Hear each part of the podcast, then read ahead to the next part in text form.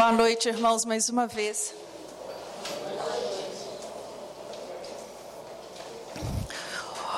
Hoje fui convidada para essa tarefa e eu gostaria muito assim que você pedisse ao Senhor que abrisse sua mente, né, seus olhos espirituais para essa conversa que nós vamos ter. Eu tentei fazer uma compilação de um livro de quase 400 páginas, para que nós pudéssemos, nos minutos que vamos passar aqui, entender de uma forma muito prática aquilo que todos nós já sabemos, mas não praticamos muitas vezes. E eu espero que o Senhor me ajude nessa tarefa. E para isso eu queria te convidar a fechar seus olhos, sentado assim mesmo como você está. Fala você com o Senhor. Senhor, fala comigo esta noite. Você veio aqui porque você quer ouvir a voz do Senhor, não é? Então fala com Ele. Senhor, fala comigo esta noite. Fala comigo, fala ao meu coração. Me traz uma luz nova, um entendimento novo para o meu casamento, no nome de Jesus. Senhor, estamos aqui reunidos em Teu nome. Estamos aqui, meu Deus, porque te amamos amamos a tua palavra, amamos a comunhão a qual o Senhor tem nos ensinado a viver, e acima de tudo, entendemos que o nosso casamento depende do Senhor. Não somos nada se não for o Senhor na nossa família, na nossa casa, no nosso matrimônio. Por isso, meu Deus, nesta noite, fala conosco, Senhor, assim como o Senhor ministrou na minha vida que o Senhor possa ministrar na vida dos meus irmãos. É o que oramos a Ti no nome de Jesus. Amém. Eu queria iniciar te fazendo uma pergunta. Como eu já disse, isso é uma compilação de um livro e alguns que estão aqui já assistiram a minha aula e eu fiz essa pergunta na aula. Então você vai ficar em silêncio, você que assistiu a aula. Qual a diferença entre o jardim e o matagal? Hã? Qual que é, Isabela? Hã? O jardim é bem cuidado. Tem flores. Na matagal nasce o que quer, né? A diferença do jardim para o matagal é que no jardim ele não é mato porque tem alguém que cuida. Tem alguém que faz o necessário, faz o trabalho para se tirar né, e estimular aquilo que precisa, as flores, e desestimular as ervas daninhas. Deus, quando criou o jardim, quem ele colocou lá? Um homem. O homem estava entre Deus e o jardim. Quem cuidava do jardim? Deus? O homem. Né? Deus, quando Ele colocou em nós, quando Ele plantou em mim e você, essa natureza nossa de fazer e querer e desejar amar e frutificar no amor, Ele colocou também uma disposição de vontade, de querer. Não é? Agora, o jardim, igual esse jardim aí, lindo, sem sol, sem chuva, mesmo com o trabalho do jardineiro, ele seria assim por muito tempo? Não. Assim é o nosso casamento. Assim é o jardim do nosso casamento. Nós podemos ter o esforço, o desejo, a vontade, o empenho de querer que funcione, mas sem a graça do Senhor, você não consegue sem a graça, sem a presença de Jesus na nossa vida, no nosso matrimônio, nós não conseguimos. Por que, que nós não conseguimos? Que por mais sadio que seja o relacionamento, ele não é, está livre de problemas. Nós lidamos com problemas diariamente. Nós estamos enfrentando problemas todos os dias. Sai um, vem outro. Quem tem filhos aí? Aí é problema mesmo. né? Porque ele cresce e a gente pensa que maravilha, cresceu. Os problemas cresceram juntos. Os problemas ficam grandes quando os filhos crescem. Então, é necessário que nós tenhamos esse entendimento. Partindo deste princípio, eu, eu gostaria né, de trazer para a nossa reunião né, esse debate: um amor para toda a vida. É possível? Sim, sim. Apesar da sociedade hoje dizer que não. Apesar né, dos, da cultura que tem dominado o mundo nos dias de hoje dizer o contrário. Mas um amor para toda a vida é possível sim. E fazendo só menção da última palavra que você mencionou, da talha, eu fiquei pensando naquela palavra a respeito do vinho, do vinho melhor para o final da festa. Eu tenho 37 anos de casada. Meu vinho tem sido muito melhor do que do início. Como tem sido bom e eu desejo para você isso, porque é assim, né? Quanto mais tempo se convive, se relaciona, melhor fica.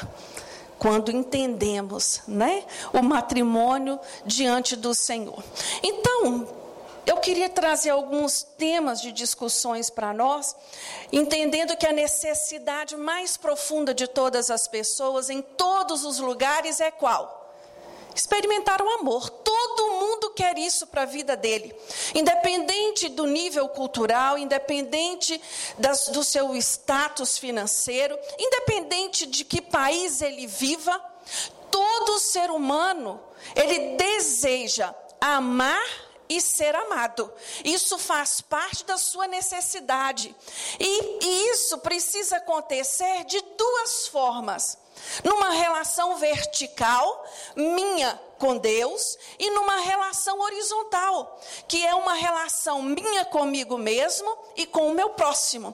Quando eu não tenho amor próprio, quando eu não tenho amor por mim mesmo, dificilmente eu vou conseguir amar o outro, vou conseguir amar o meu cônjuge da maneira certa e da maneira adequada. E a Bíblia, ela, ela, quando nós olhamos para a palavra de Deus, nós vemos no Novo Testamento traduzido no grego quatro substantivos para descrever o amor. Ele fala do amor divino, amor ágape, ele fala do amor filia, que é esse amor da amizade, o amor eros, o amor erótico e o amor estorge, o amor familiar. Nós vivenciamos no relacionamento conjugal, pelo menos este é o objetivo, né, de Deus para nós, que nós vivenciamos todos estes amores com o nosso cônjuge. E à medida que esse relacionamento amadurece, esse amor ágape, ele tem que crescer neste amadurecimento, neste relacionamento. Porque se eu não amadureço, se eu não dou lugar para esse crescimento, para esse desenvolvimento, eu vou estar sempre olhando para o meu cônjuge com um olhar errôneo, fazendo os julgamentos errados. Então, é sobre este amor ágape que eu gostaria de, de, de conversar com você hoje, trazendo para o nosso relacionamento conjugal, a partir de alguns princípios que a psicologia faz a respeito do relacionamento a dois. A psicologia ela fez muitas pesquisas a respeito das relações interpessoais. O que é uma relação interpessoal? É a relação que eu tenho com o outro, né? Pode ser em vários ambientes, mas qual é o ambiente hoje que nós estamos tratando? O ambiente familiar, né? o meu relacionamento conjugal. Então, alguns princípios ela trouxe, ela, e esses princípios, eles estão diretamente é, é, é, relacionados com o que a Bíblia fala né, a respeito do relacionamento. A primeira coisa que ele diz é: o aspecto mais importante nas, nas relações interpessoais é a comunicação. O que é comunicação?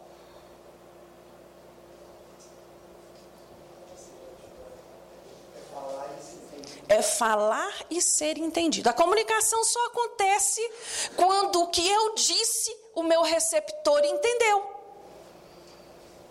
Quando o, meu, o outro disse e eu, quanto receptora, ouvi. É uma coisa simples? Não. Não. A maioria dos problemas conjugais estão relacionadas ao quê? A dificuldade da comunicação. Aqui você tem essa figurinha, ela é engraçadinha, apesar de ser trágica, mas ele fala para ele, para o companheiro dele lá, né, pra, pra, não sei quem é, nada, que foi? Nada. O outro vem, a baleia vem e engole. Ele vai e diz: seu burro. Faltou o que aí, irmãos? Faltou comunicação. Faltou empenho em dizer o que ele gostaria de dizer, né? Então, foi-se, acabou, não teve segunda chance. Neste segundo, nós encontramos um ruído no meio da comunicação. E entre os casais é muito fácil haver ruídos. Quais são os ruídos? As deduções. Não sei se na sua casa acontece isso. Lá em casa é assim. Eu falo uma coisa e ele diz assim depois: Você falou isso e isso e isso. Eu falei, mas de onde você tirou isso? Eu não falei isso. Não, falou sim. Falou sim, eu falei, não falei, e ele, e ele ainda me chama de teimosa. Por quê? Há ruídos às vezes não está prestando atenção, às vezes não fui clara. A comunicação entre o casal, ela precisa de uma eficácia. Uma eficácia no falar e uma eficácia no ouvir. Nós nos comunicamos de várias formas, não só por palavras. Nós nos comunicamos por gestos, nós nos comunicamos com os nossos. É, movimentos corporais, obrigada. Nós nos comunicamos com o nosso olhar e nós nos comunicamos com o nosso silêncio também. Não é? Então, eu preciso prestar atenção, eu preciso buscar, quando eu tenho algo importante para dizer para o meu cônjuge, ou ele para mim, em estar atento para ouvir e dizer com todas as formas, com todas as palavras certas. Vocês já passaram por isso? Você está nervosa, está chateada com alguma coisa, seu marido diz para você: o que, que foi? Aconteceu alguma coisa? Não, nada não.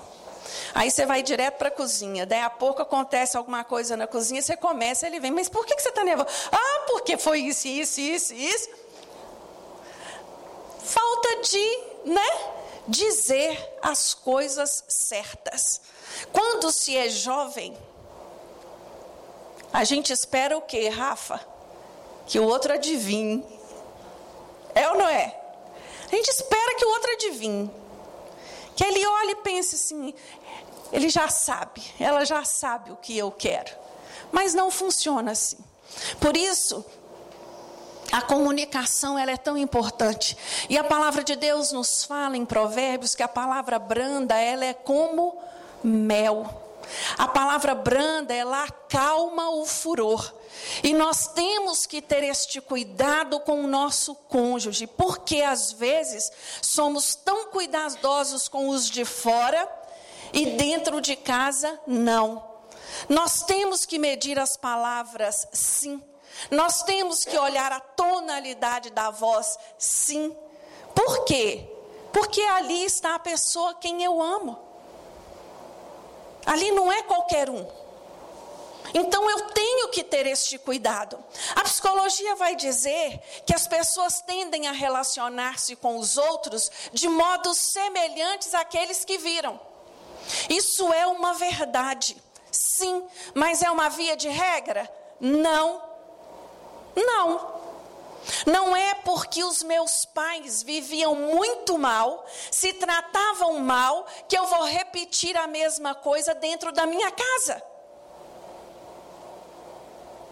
Eu sou dotada de inteligência, cada um de nós é, para observarmos o que é bom e o que é ruim e aquilo que vale a pena repetir ou não. E é algo tão interessante porque às vezes olhamos para uma família de mais irmãos, de mais de um, né, filho. Um segue uma tendência e outro não. Se você olhar para uma família de dois irmãos, aonde o pai é alcoólatra, e você perguntar para um: por que, que você bebe? Porque meu pai é alcoólatra. Por que, que para o outro irmão? Por que, que você não bebe? Porque o meu pai é alcoólatra. Então é uma escolha. É uma decisão que eu faço em direcionar a minha vida da maneira que realmente vale a pena. Então eu não preciso repetir não é? As pessoas precisam de relações satisfatórias. O casamento, ele tem que ser um relacionamento assim, que satisfaça ambas as partes. Mas ele começa sempre assim? Às vezes não. No percurso, às vezes não. E nós trabalhamos as diferenças, trabalhamos o que é preciso para quê? Para que ele seja satisfatório. Para que ele seja satisfatório para mim, para que ele seja satisfatório para o meu cônjuge, para que possamos viver uma vida satisfatória. E para isso eu tenho que responder essa pergunta: o quanto eu estou disposto a ceder para que os dois ganhem? Ou para que todos ganhem de uma família que já tem filhos. O que eu estou disposto a fazer? Para que seja bom para os dois. Eu preciso aprender, como cristão, ser solucionador de problemas. E para isso, ah, desculpa, voltei. E para ser um solucionador de problemas, eu tenho que ter em mente um compromisso com o amor. Mas esse amor aqui não é esse amor só atrativo, não é esse amor só de amigos, mas um amor ágape, um amor abnegado um amor que olha para o meu cônjuge e entende que Jesus morreu por ele também.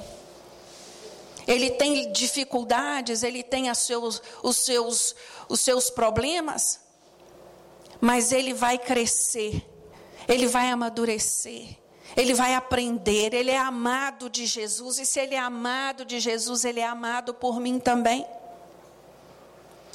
Você precisa definir qual é o problema? Qual é o problema real que nós estamos tendo? Porque às vezes discutimos por tantas coisinhas, mas quando olhamos para elas, elas não são verdadeiramente um problema. Qual a, a, a, como é que eu posso identificar os meios para resolver este problema? O que está ao meu alcance? Vamos avaliar as soluções. As soluções, elas, elas são possíveis. Eu vou orar, eu vou meditar, eu vou jejuar a respeito delas e vou aguardar para ver o que Deus vai me dizer a esse respeito, do que eu vou fazer, mas nunca se esquecendo da solicitude de Deus. Qual é a solicitude de Deus para a vida de um casal? o que é melhor para o reino? Por que estamos vendo tantas separações dentro da igreja, dentro do meio evangélico? Por que que você acha? As dificuldades aumentaram, os problemas aumentaram? Não. Estamos esquecendo da solicitude de Deus. Estamos vivendo uma época de um imediatismo tão grande que eu desisto, eu abro mão. Ao invés de lutar, ao invés de buscar de Deus resposta e solução para a minha vida conjugal. Milagre. E isso eu tenho que estar disposto a pagar um preço. Não é uma coisa simples.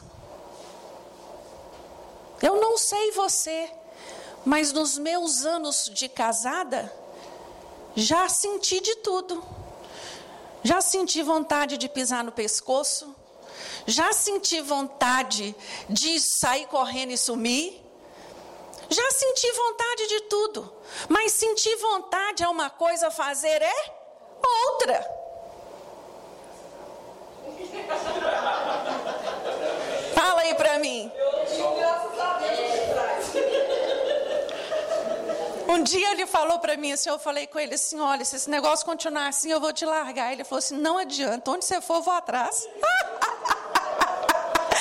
Não adianta, onde você for, eu vou atrás. Mais crente que eu.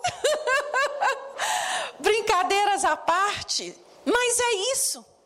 Né? E é esse e é esse lutar, é esse lutar diário, né, disposto a resolver as soluções, é o que Deus espera para cada um de nós, né? Comprometa-se com o amor e mais do que do que tudo, lembre-se sempre da solicitude de Deus para a sua vida. As pessoas, ela precisa de um, um, um, as pessoas têm a tendência de repetir comportamento recompensado. E isso vale tanto para o positivo quanto para o negativo. Se você não tem tempo para o seu cônjuge, se você é uma pessoa que, que está sempre nervoso, irado, você acha que qual comportamento vai ser repetitivo na sua casa? As discussões. Porque uma maneira ou outra vai achar um jeito de chamar sua atenção. Então nós temos que pensar bem quais são os comportamentos que têm sido repetidos na minha família. Às vezes, irmãos, nós desejamos muito colher frutos diferentes no nosso relacionamento, mas não estamos dispostos a plantar sementes novas. Ficamos repetindo a mesma coisa. E se você planta abacaxi, você só vai colher o quê? Até onde eu sei é abacaxi. Eu acho que não existe outra fórmula, não é? Você a psicologia nos diz que nós, todos os relacionamentos, têm tendência a desenvolver regras. Um casamento, ele tem regras? Tem. É impossível viver a dois sem regras. Ah, mas é meu jeito. Meu jeito é calado, né, Júnior? Meu jeito é mais. É, é, eu sou mais fechado, eu sou mais calado. Eu preciso de um tempo para isso, eu preciso de um tempo para aquilo. Mas me casei com quem? Com uma Samara falante, que quer atenção. Então eu preciso o quê? Evoluir meu jeito. Eu preciso aprender. Eu preciso aprender. Porque se cada um for viver do seu jeito, para que, que vai casar? Como vai dividir a vida? Como nós vamos compartilhar? Nós precisamos amadurecer, crescer, isso que significa. E desenvolver regras passa por esse caminho. As relações incluem concessões mútuas. Não é? Quando eu me casei, meu marido hoje ele é a bola da vez. O que eu tenho que falar é dele, né? Eu não posso falar do seu marido. Quando eu me casei, meu marido jogava bola três vezes por semana. E um desses dias era o sábado, quatro horas da tarde. Lembra disso? Chegava em casa, todo estrupiado. Eu querendo sair, querendo ir a algum lugar, não aguento. Não, Jaque. Nossa, machuquei o joelho, machuquei o tornozelo, machuquei isso, machuquei aquilo. Aí eu falei, não, trem não vai funcionar. Isso, tá, isso não está certo. E o desconfiômetro era zero, porque eu pensava assim: eu não preciso falar, ele vai ter que ver. Mas eu tive que dizer, e com todas as letras. Esse negócio de se você jogar dia de sábado acabou. Esse troço não funciona. Isso não dá certo. Você casou.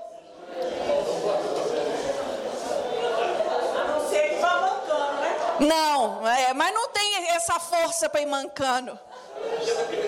Então, são concessões mútuas. Você vai jogar duas vezes por semana, mas no sábado, não. No sábado você vai sair comigo. E assim foram várias outras coisas. Né? Que fomos cedendo um para o outro. Inteligência social. Irmãos, o quanto nós precisamos disso para viver bem. Porque inteligência social passa pelo viés de ser sensível ao outro, de entender o outro, de buscar viver em harmonia. Isso é inteligência social. E nós precisamos buscar de Deus. Quando eu não sei fazer, eu preciso aprender. Né? E nesta vida dois, nessa caminhada dois, o que não falta a nós é isso: aprendizado. Então, partindo desses princípios da psicologia, nós chegamos ao ponto de que é possível sim ter um amor por toda a vida e que eu amo, que amar é um comprometimento meu. Não é uma emoção que eu convido fazer parte. Não é algo que me assola. Esse algo que me assola, né, que te assolou, né, Randall, quando você viu a Cláudia a primeira vez, depois, depois, depois, você foi todos os dias decidindo amar. Todos os dias. É, ué. Todos os dias. Eu sei. Como diz o Jim, você quer correr 4 quilômetros hoje, né? E as relações, elas são desenvolvidas por etapas. Não adianta você ter dois anos de casado e desejar ter né, a experiência de quem tem 30 são etapas e essas etapas elas não são fáceis. Passamos pela enfermidade, né? Passamos pelas dificuldades financeiras, passamos pelos períodos de seca, pelos períodos de prosperidade e ali nós vamos amadurecendo. Nós vamos aprendendo e crescendo. Como eu disse a vocês, todas as vezes que eu pensar em amor a respeito do meu cônjuge, nós vamos estar fazendo menção ao amor ágape, a um amor abnegado, a um amor que nós, mães, temos pelos nossos filhos né? e devemos desenvolver pelos nossos cônjuges. O desejo de entender e de se doar. Quando eu olho para a palavra de Deus e busco o significado do amor, eu vou entender que o amor ágape, ele envolve toda a totalidade do meu ser. O meu ser envolve o quê? Meu corpo, minha alma e o meu espírito. Então eu amo o meu cônjuge na minha totalidade. Às vezes, nos leva à prática de coisas que não dão prazer, não é verdade?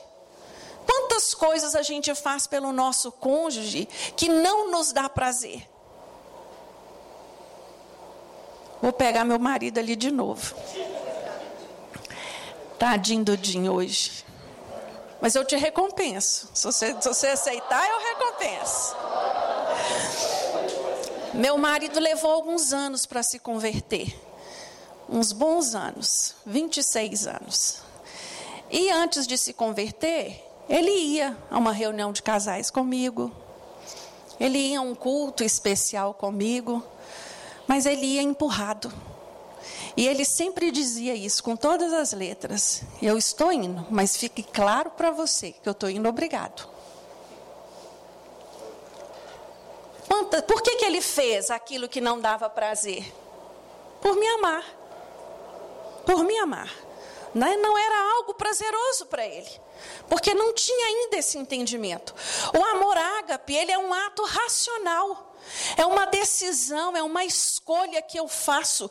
Todos os dias eu escolho o meu marido. E é isso que nós devemos fazer. Ele é um ato volutivo. O que, que significa isso? É, uma, é uma, uma decisão, é um poder de decisão que eu tomo em amar. Que você, quando olha para o Assir Meire, você decide amá-lo todos os dias. O Assir deve ser um anjinho, deve ser muito fácil de amar o Assir. Né? Não deve ser muito sacrifício. Né, Dani? Amar o não é fácil? Amar o é fácil. Não é? Hã? Parece, né, Tati? Parece que é. O, o, o, viver é segundo princípios. Quais são os princípios que regem a vida do crente? A Bíblia. Os princípios que Deus estabeleceu para o casal, irmãos. Não adianta nós querermos adotar princípios que têm, têm sido vigentes aí fora. Eles não funcionam, aquilo é fracasso. É fracasso para a vida do homem e da, da mulher. Nós precisamos entender que aquele que ama o amor ágape, ele é semelhante a quem? A Deus, porque Deus é amor, está lá em 1 João. Deus é amor. E é isso que ele espera para cada um de nós. Então eu concluo que o amor ágape, ele é o, o, o, o amor que procura somente o sumo bem do outro. Eu quero sempre o bem do outro, mesmo que o bem do outro seja às vezes chamar a atenção, corrigir, ensinar. A mulher não faz muito isso com o homem? Um dia eu ouvi um, um, um, um não sei o que, que se é um terapeuta, dizendo que o homem, se ele não tem uma mulher, irmã, filha, ele não amadurece nunca. Então agradeça a Deus pela Mila. Todo dia, não é? A gente fala essa camisa sua tá feia. Não fala desse jeito. Você já vai repetir essa história de novo. Não é? A gente vai dando uns toques. E eles vão melhorando. E eles vão ficando bom, fala a verdade. Eles vão ficando cada vez melhores. E os homens, eles nos ajudam demais. Como eles nos ajudam? Né, nos ajudam a racionalizar melhor as coisas, né, nos ajudam a ver as coisas com mais lógica, com maior assertividade. Né? Às vezes nós envolvemos muitas emoções e não percebemos o, realmente o que está ali. Aí seu marido chega e te diz assim a real, não é? E isso é importante para o nosso amadurecimento. E eu queria trazer para você assim, já caminhando para o fim, o modelo de um casamento bem-sucedido. O modelo bíblico do amor que o Senhor espera que eu e você venhamos a viver. Com luz na Bíblia, nós entendemos que todo casamento ele é tríade. Por quê? Porque é Deus, eu e o outro. Deus, ele é a fonte do amor. Se ele é o próprio amor, ele enviou o seu filho único para demonstrar ao mundo o quanto ele ama, o quanto ele amou o mundo. Quando nós olhamos para esse círculo maior que é o mundo, Deus alcançou o mundo com o seu amor, mas todos que estão no mundo já experimentaram o amor de Deus? Não. Mas eu e você que experimentamos. Ele deu a mim e a você dois recursos divinos para nos ajudar na nossa vida conjugal: o Espírito Santo de Deus e a palavra de Deus. A palavra de Deus é ela que nos confronta. É ela que alinha os nossos passos. Não tem como eu dizer ser crente, ser cristão, ser evangélico, se eu não conheço a palavra de Deus, se eu não tenho experiência com Deus. E nós buscamos, com uma reunião como essa, estabelecer para cada um este parâmetro do que é uma vida a dois. Eu trouxe para vocês um, um, uma, uma casa. Como ela deve ser a minha casa e a sua casa edificada no Senhor. Quando olhamos para a Bíblia, lá no livro de Gênesis, no capítulo 2, versículo 24, nós vimos que o próprio Deus estabeleceu o casamento. Ele disse ali que o homem deixaria o pai e a mãe e se uniria à sua esposa, né? Que os dois iriam ser a partir daquele momento uma só carne. Nós sabemos que Deus ele estabeleceu princípios para o relacionamento, para o casamento e a importância que é o casamento no plano de Deus. O casamento, meus irmãos, pode ser algo magnífico para a vida do homem, mas pode ser também algo terrível. Se não houver este entendimento. A palavra de Deus nos fala, vamos ler juntos? Aqui Efésios 3, 16 e 19, está dando para vocês lerem aí? Então vamos ler juntos. Oro para que, com as suas gloriosas riquezas, Ele os fortaleça no íntimo do seu ser, com poder, por meio do seu Espírito, para que Cristo habite no coração de vocês, mediante a fé e oro para que, estando arraigados e alicerçados em amor, vocês possam, juntamente com todos os santos, compreender a largura, o comprimento, a altura e a profundidade, e conhecer o amor de Cristo que excede todo o conhecimento, para que vocês sejam cheios de toda a plenitude de Deus. Ele ora Paulo está dizendo isso aos irmãos de Éfeso, para que eles estejam alicerçados, arraigados. Irmãos, quando nós olhamos para uma obra, como essa, por exemplo, nós sabemos que essa obra ela tem o que? Alicerce, ela tem coluna de apoio, ela tem telhado. O alicerce, quanto mais profundo ele for feito, maior a estrutura que ele para cima, ele consegue sustentar. O alicerce, ele fica, irmãos, num lugar aonde as pessoas não veem. Qual é o alicerce do casamento do, do, do homem e da mulher? Como que ele funciona? Né? Ele é feito em que base? Em que alicerce? Na verdade, quem é a verdade? Jesus. Ele é compromissado com o amor ágape. O casamento ele é mais do que uma união carnal, ele é uma união espiritual. Para este, este casamento ser estabilizado, ser sustentado, ele precisa de coluna, coluna de apoio.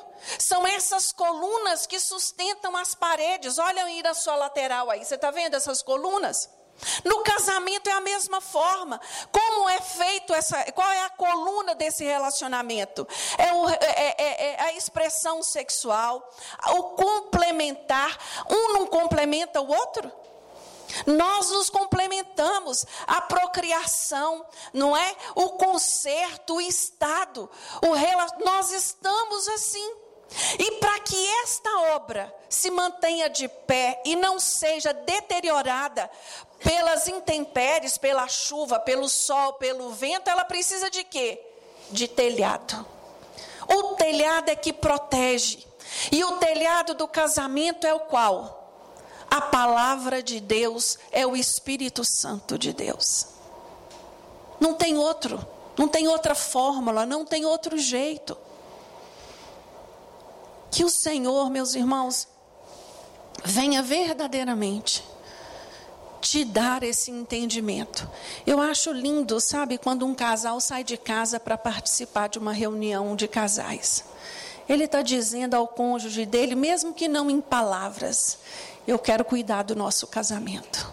O nosso casamento é importante para mim. Eu quero Deus no nosso casamento. Vamos ficar de pé?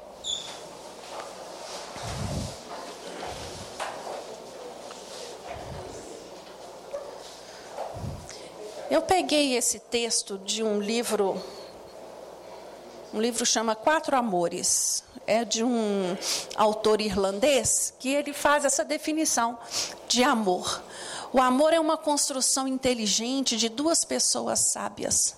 Fala para o seu cônjuge aí, você é uma pessoa sábia, você me escolheu.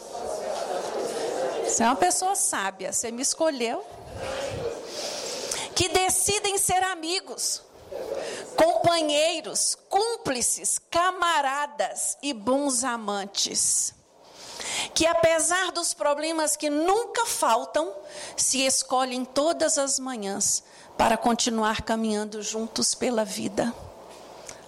Não é isso? Caminhar juntos pela vida. Jim, vem cá, faz favor.